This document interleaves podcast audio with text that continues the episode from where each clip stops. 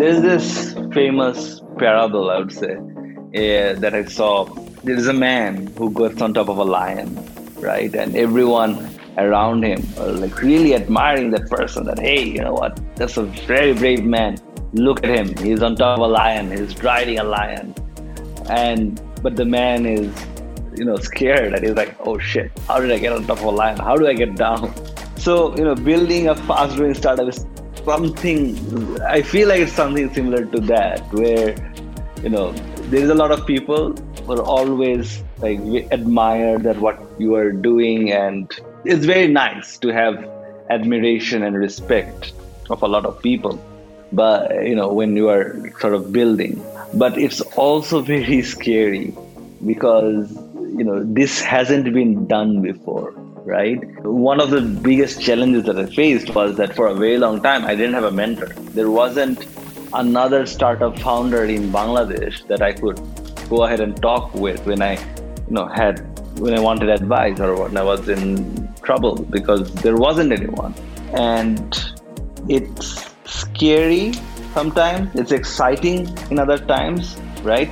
There's always ha- things that are always happening very fast, but it's also like, hey, am I doing the right thing? Is it the right way? And think that there is no right or wrong answer. Sometimes some people will tell you, hey, you know what, you're burning way too much money. You need to calm down and focus on profitability. Other people will tell you, don't focus on profitability, focus on growth, right? You know, as CEO, it's I think your job to find what's the right balance.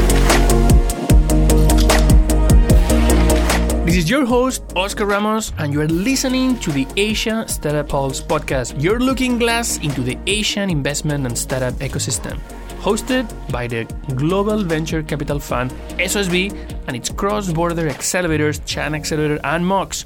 Don't forget to like, share, and subscribe to us on your favorite podcast platform. Welcome, everybody, to another episode of the Asia Startup Pulse. And today we have a guest from a new place we've never had any interview from. We'd like to welcome Hussain Elius, CEO and co founder of Pathao, connecting with us from Bangladesh. Hussain, welcome to the Asia Startup Pulse. Thank you for having me. Pathao is a platform for entrepreneurs based out of Dhaka with a vision of moving Bangladesh forward.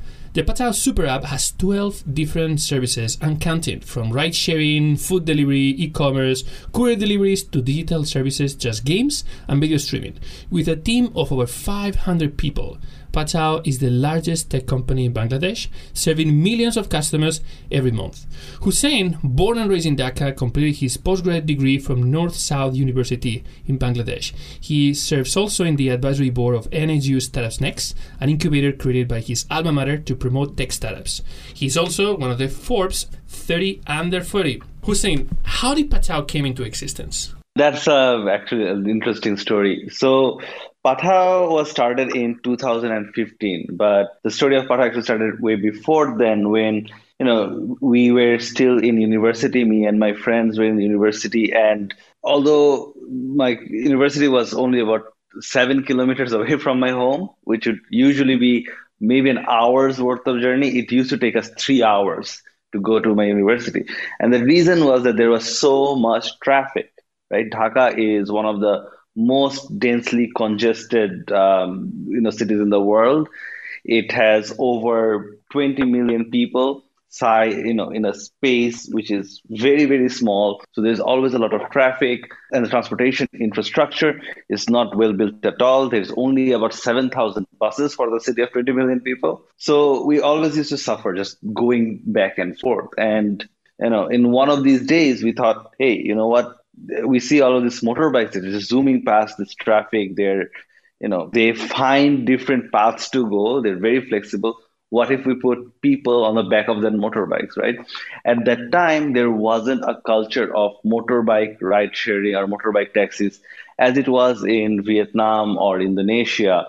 So we started that as an experiment to see if, you know, that is something that people would like turns out that it became a very big sensation when we launched. So right now we have over 200,000 drivers that are driving in Patao every day. and you know we serve like millions of customers every day as well and Pathao has become synonymous with motorbike taxis similar to how you know there were ojeks before in, in, in indonesia as a term for motorbike taxis the term for motorbike taxis in bangladesh right now is Pathao so you know ride sharing kind of set us on the map and it really helped us grow and get our brand out there but since then we have also started a lot of other things that have also grown and gotten traction. Two other services that have grown a lot is one of them is e-commerce deliveries, another is uh, food delivery. So we have in our app we, right now we have about 12 different services, but you know three of these services together make up more than 90% of our revenue. Uh, Hussain, I want to go back to one of the things that you said because I think that's actually quite interesting. No? You mentioned that the the whole concept of this motorbike sharing was actually new in Bangladesh. I mean, you were talking about how Gojek in a, in Indonesia was a very was a, basically they were trying to digitalize a solution that already existed in the market, but it was somehow reliable, not efficient. There was sometimes no clarity on the pricing. There were safety issues, etc but they already had somehow a supply and a demand of a service, and it was really about uh, about digitalizing and making more efficient and existing happening in the in the market. But you came to try something something uh, completely new. What was the status quo? I mean, what what was before you? Right. So the alternatives were so at the very top end, obviously you have buses, right? Now buses are obviously slow, they're cheap, but also very inconvenient. They have like fixed routes, and the quality of buses in Bangladesh were not very great at all. They're like broken bus. There's no central authority for you know bus transportation. That's one. After that, you have this little like, three-wheeler taxis, uh, what we call you know, the CNGs because they run on compressed natural gas. So everyone just calls them CNG taxis. So these are three-wheeler taxis. There's only about 50,000 of these CNG taxis in the entire city. And because they kind of operate in a medallion system, they also set their own price. So even though they are mandated by the government to have a meter and run by the meter, no one ever runs by the meter, right? So people, they would charge whatever they want and they sort of have a control over that market. And then you have you know pedal powered rickshaw right? I think bangladesh is one of the only few countries that still has at scale a lot of pedal powered rickshaws. Human powered again three wheelers they go very small distances very slow and also what i find them is very inhumane. So when Pathao came to be it introduced something new that was fast and cheap and efficient. It would take you typical Pathao ride is half the price of a CNG ride, obviously more than rickshaw ride or a bus ride, but that formed one sweet spot where there were still people who were looking for something that would you know get you into a place which is faster and cheaper. So yeah, hmm. those are the, the alternatives. So was Gojek your inspiration? I mean, wh- where was the inspiration come? And did you knew about Gojek when you thought, okay, I think there's an opportunity here, or did you saw, okay, something needs to be done here, and then you started the, your research and found out about about Gojek, or, or was there another company that became uh, an inspiration for Pathao? So obviously, you know, when we started, we looked up you know what are the other motorcycle ride sharing companies in the region right? Are there anyone that were succeeding? And again this was 2015 and i think gojek was as well was in their earlier stages of growth. And we saw them and you know they kind of proved us the concept. We're just researching them that hey you know what? This can be done. We were lucky enough to eventually get gojek as one of our investors as well. That helped but back then when we launched, we did not really know as much about Gojek as we do now. What also helped during this time is our launch. You know, the prices of motorbikes, uh, you know, started to come down. For a very long time, Bangladesh was importing motorbikes from the likes of you know places like India, and that would actually increase the price of motorbikes. Motorbikes were not really built for you know mass transportation just because of their price range there are a lot more motorbike penetration in, in, in cities like Jakarta or even in India than it was in Bangladesh. And the main reason was basically the price. Normal bike that would cost, let's say, equivalent to let's say thousand dollars in India would be $1,500 in Bangladesh after import and taxes and all of that. This would mean for a very long time, motorcycles were really a product of middle class. It wasn't really something that everyone could use. So, say in Indonesia, I think the last stat I remember was there was 9 million bikes for the city of 25 million. In Vietnam, which also had like 18 million people, had around, I think, 15 million bikes in Bangladesh, or a city of 20 million people, there were less than a million bikes, right? So this was to, in 2015 and 16 was also the time when Bangladesh was producing our own bikes, and that there were certain tax breaks that we also got. So the price of motorbikes came down. So that also made motorbikes more accessible. And there, you know, we kind of hit the right timing when motorbikes were being getting lowered in price, which meant more people could afford motorbikes, right, from lower socioeconomic class, and they could also finance their bikes through doing rides on Pathao. So it all kind of came together for us, which really helped us to create the category. Cool. Definitely, there's so many external macroeconomic factors that can that can create the right timing for a company. But also, it's it's quite important to make sure that you can differentiate from from others. How are the early days of competition? Because to a certain degree, what you were trying, what you, the company you build, at least from a from an initial point of view, uh, of a of a company. I mean, you were not inventing reinventing the wheel. No? You were running a model for uh, for that was already uh, in existence in other markets. Although you were bringing in something new because uh, you were not just bringing the technology element, you were bringing also the, the this layer of uh, of educating the demand and educating and creating the, the supply that didn't existed. How was the competition? How were the competition trying to solve the problem? Were they trying the same strategy you did? Uh, were they trying other strategies? What helped you outcompete them?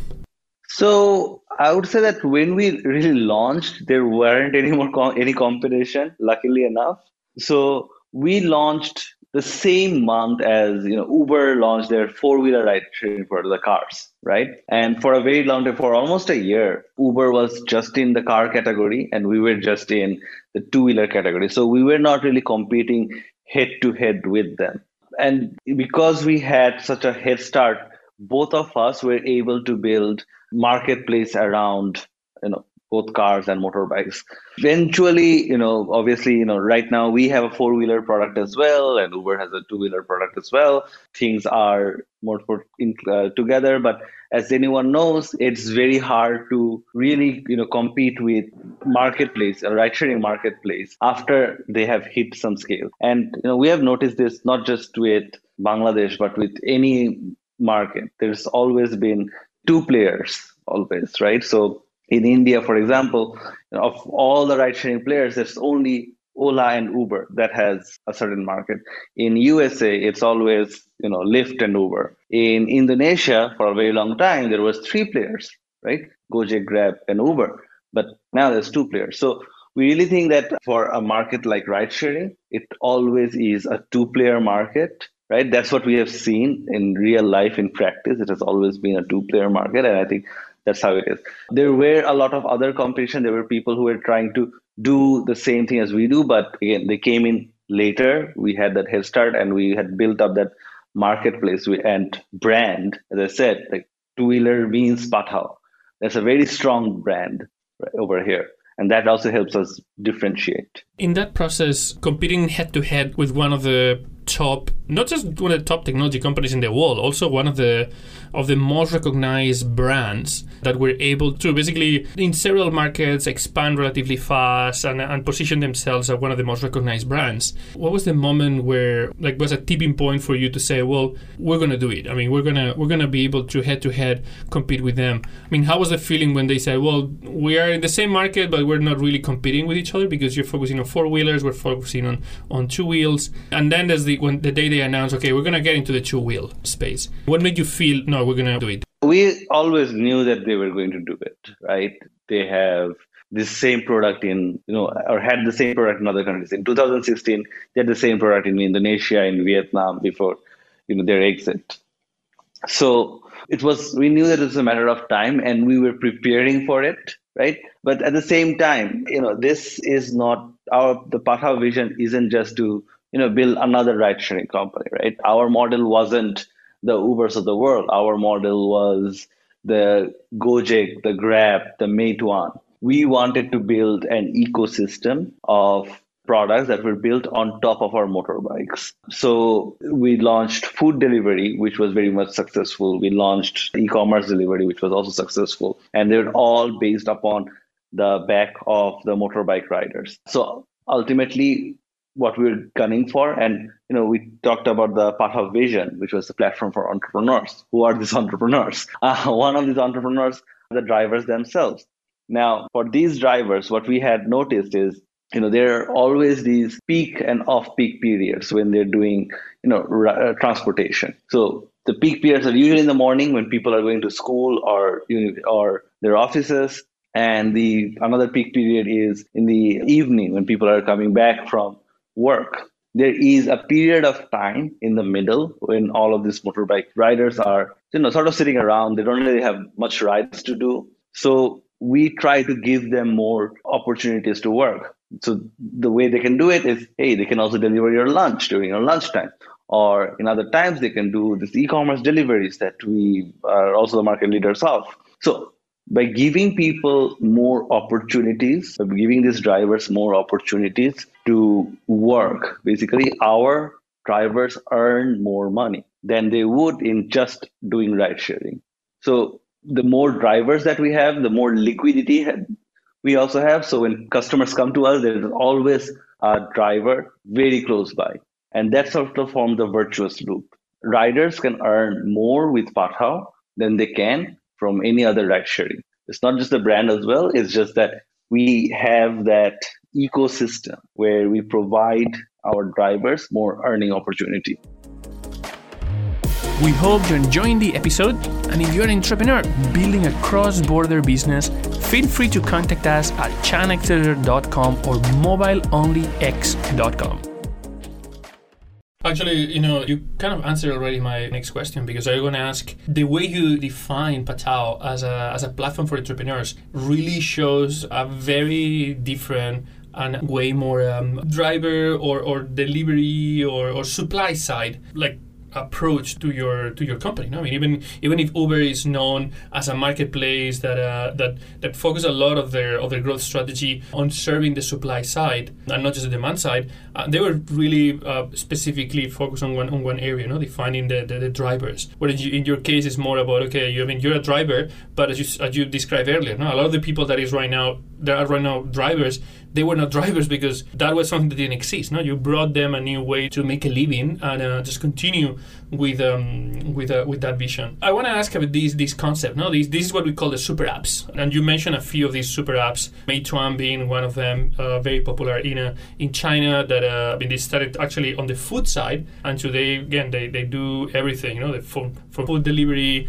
to commerce to services to ride sharing at, at all levels that you can you can think about. And then some of these companies, they all kind of started on different way. But how did you look at those companies? No, how did you look at these these comparables? And and what was? I mean, can, is there any inspiration that you could share from these these alternative companies? I understand that you have a close relationship from, about, with Gojek, and we'll talk a bit more about that later. But how did you learn about those companies and what were the inspirations that that made you realize well the, the uber way is not the way to go um, that's a good question. I think you know we, I was trying to look more broadly at what made certain companies work in certain country, countries and not in others. Right. So I was trying to think why is there a company like let's say a Meituan or Grab or Gojek in Southeast Asia or China and not in USA when the US market is of course you know very sizable as well. And I noticed that in certain markets there are one players who rule certain categories so let's say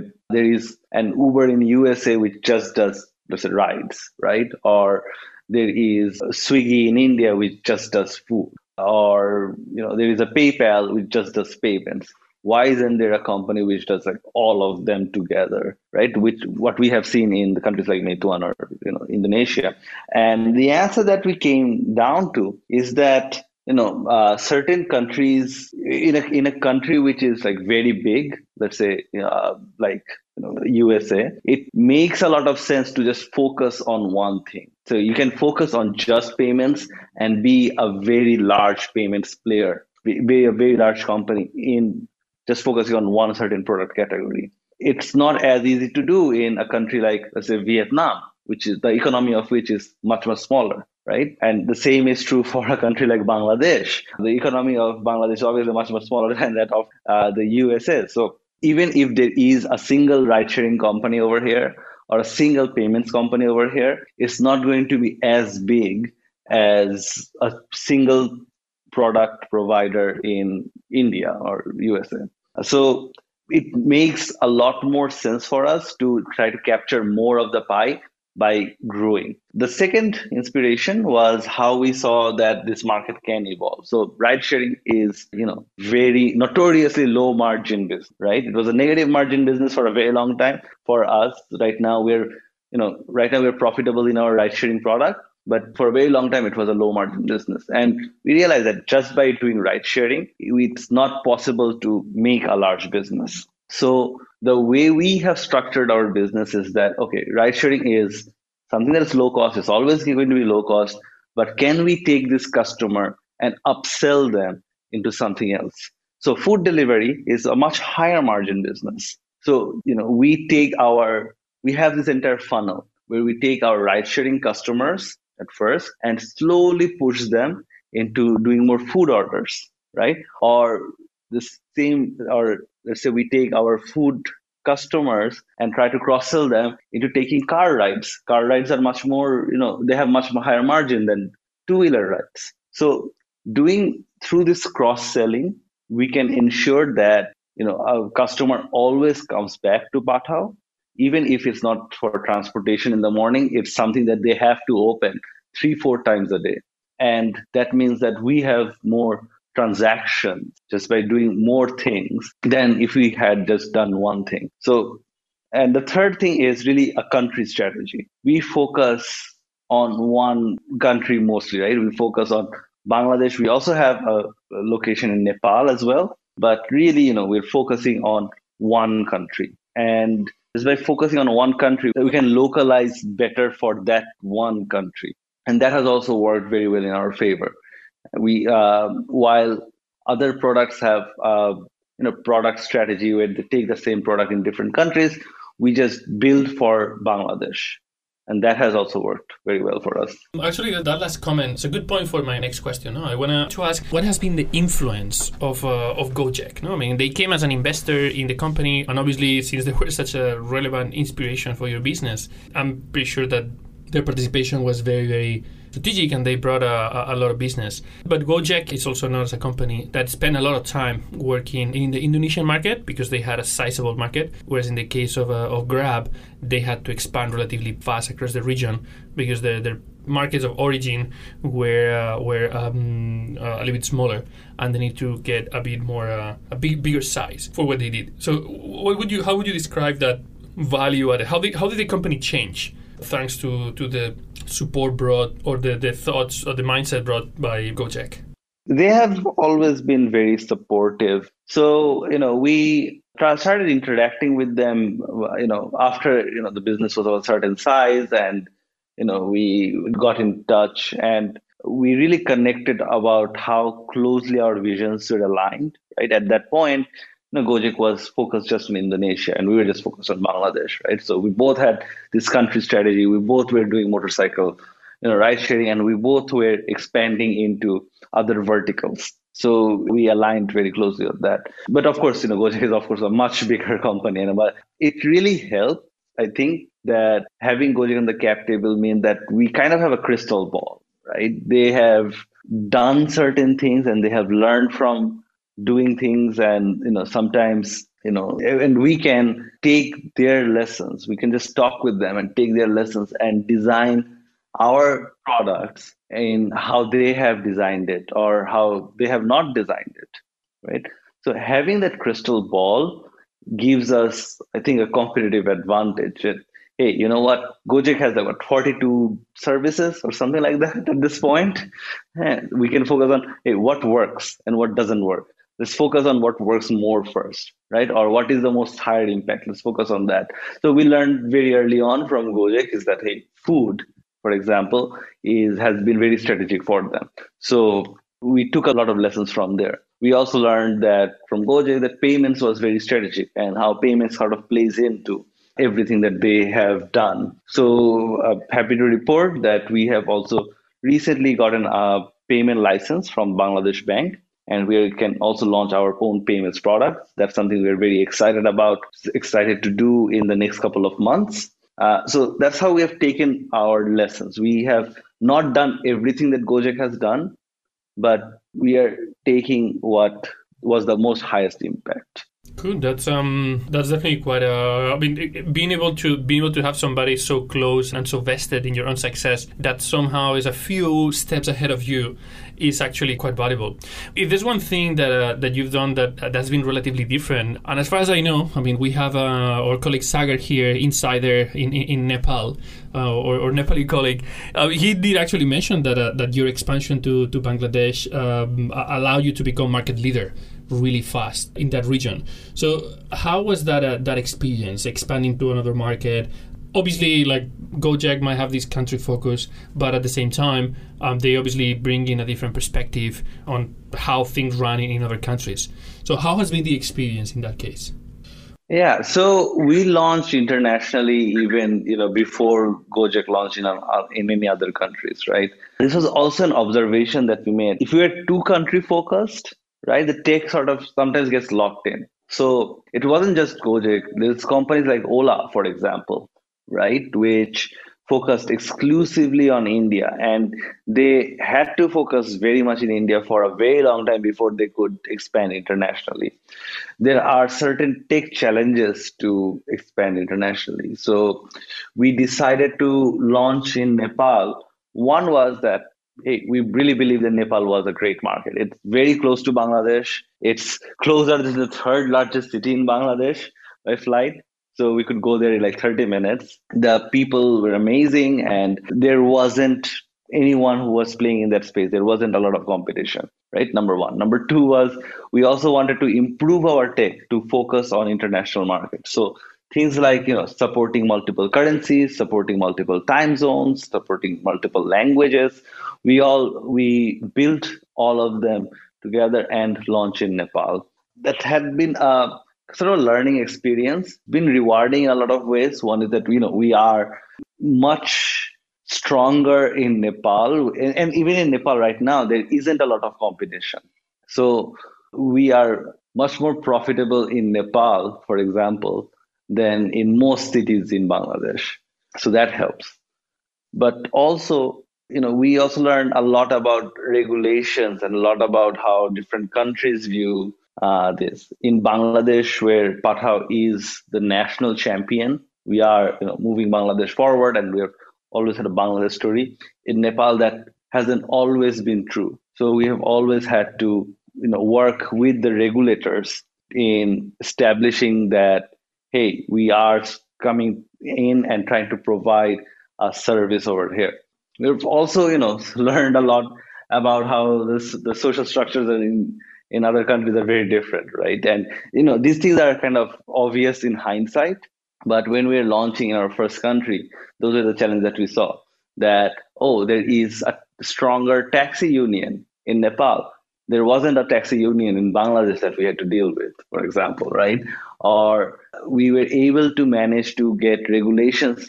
We, uh, we were able to work with regulators to you know pass a ride sharing guideline in Bangladesh that hasn't yet happened in Nepal. So there are certain risks and challenges in launching a new country, right? Then, uh, and it was sort of a learning experience for us. Well, I mean, I'm pretty sure that uh, that that's a lot of uh, interesting stories about the like the expansion and, and, and exploring um, other other countries. But there's definitely something you want to talk about. I mean, we're talking a lot about about the launch of the business. We're talking a lot about uh, relaunch in other countries, etc. But at the end of the day, I mean, you grew really fast to become like a 500 people company, largest tech company in Bangladesh how was that journey and especially the transformation like the like from the the early days when you were like a small group of people working very hand to hand.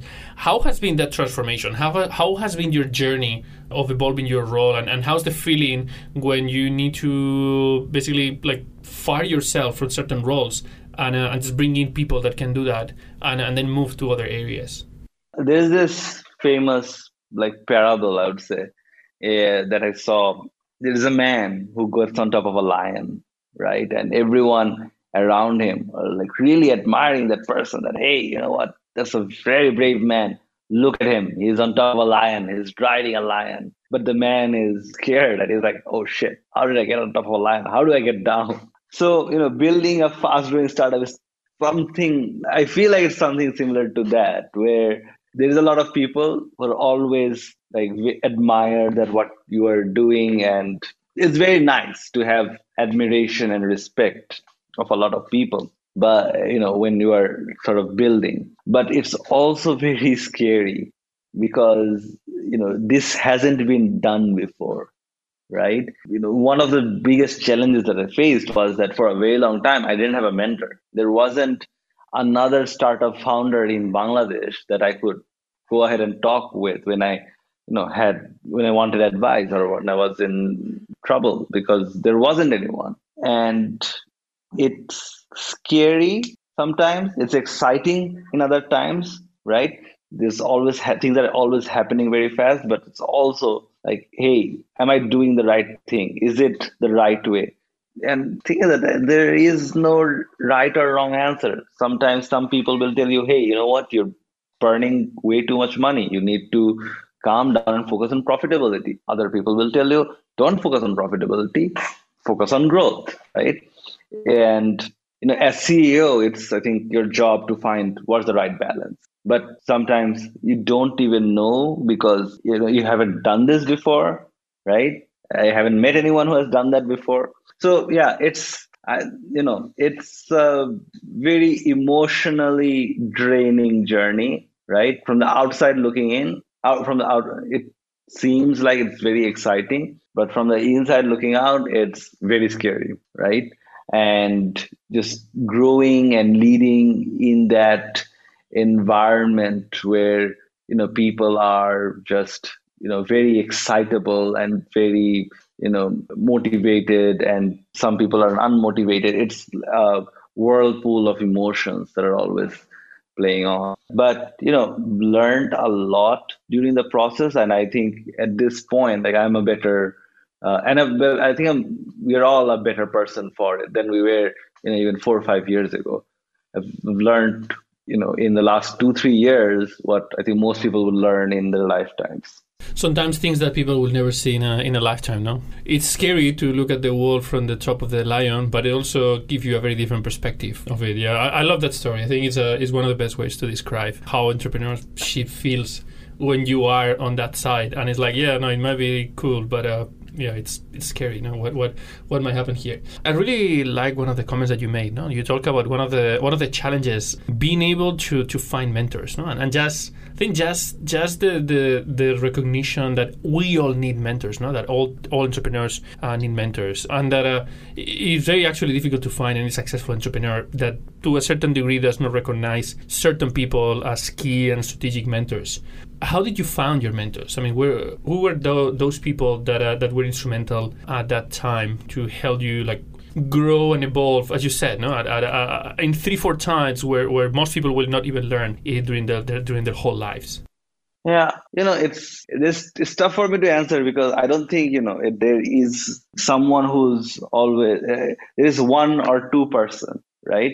I think everyone has their mixed bag of experiences, like and you take what you can from each person and it's sort of your job to synthesize all of those information together. So i would say that you know we have a lot of investors. One of the investors that i respect you know gave us a lot of advice and gave me a lot of advice and i appreciated that. Or also just learning and talking eventually with other entrepreneurs not just in bangladesh but everywhere else. Just and taking lessons from wherever i could really helped if you ask me who was my mentor, I can't really say because I don't.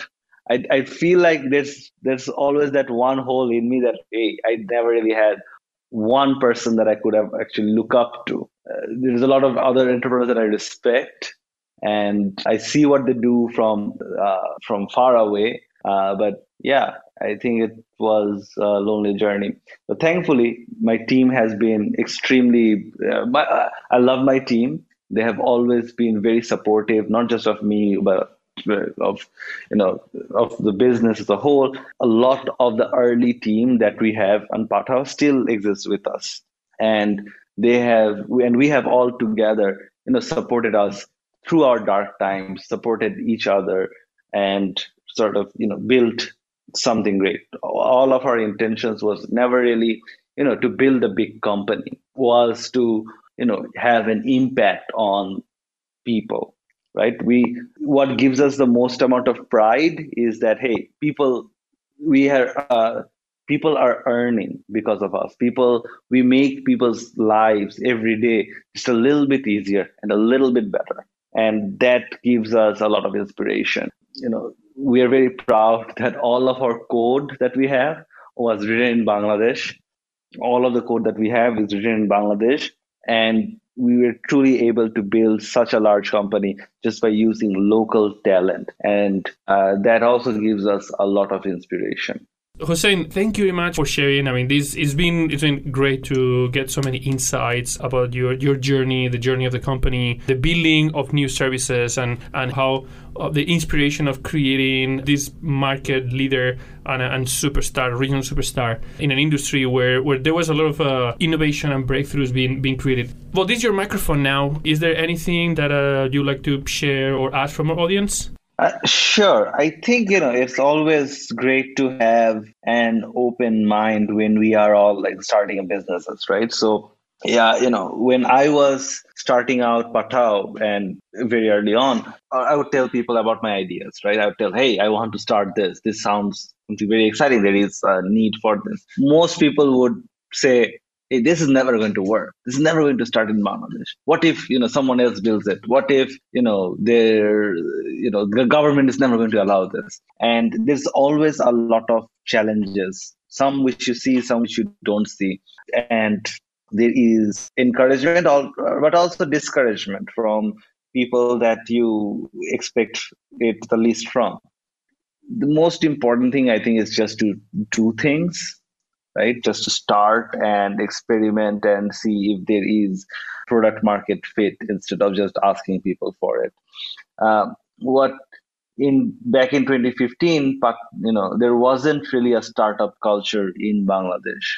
So there wasn't a lot of investor appetite at first. There wasn't a lot of, you know, even the internet speed was very slow, right? And all of those changed all of those changed over time. So always ask people to look into what opportunities there can be and just follow through and experiment whenever they come by. Pathao right now is still a small company in the global context. We are still trying a lot of different things. We are still experimenting. One of the things that we're very excited about is our launch of our own payments platform later this year. I think that's something to be very excited about.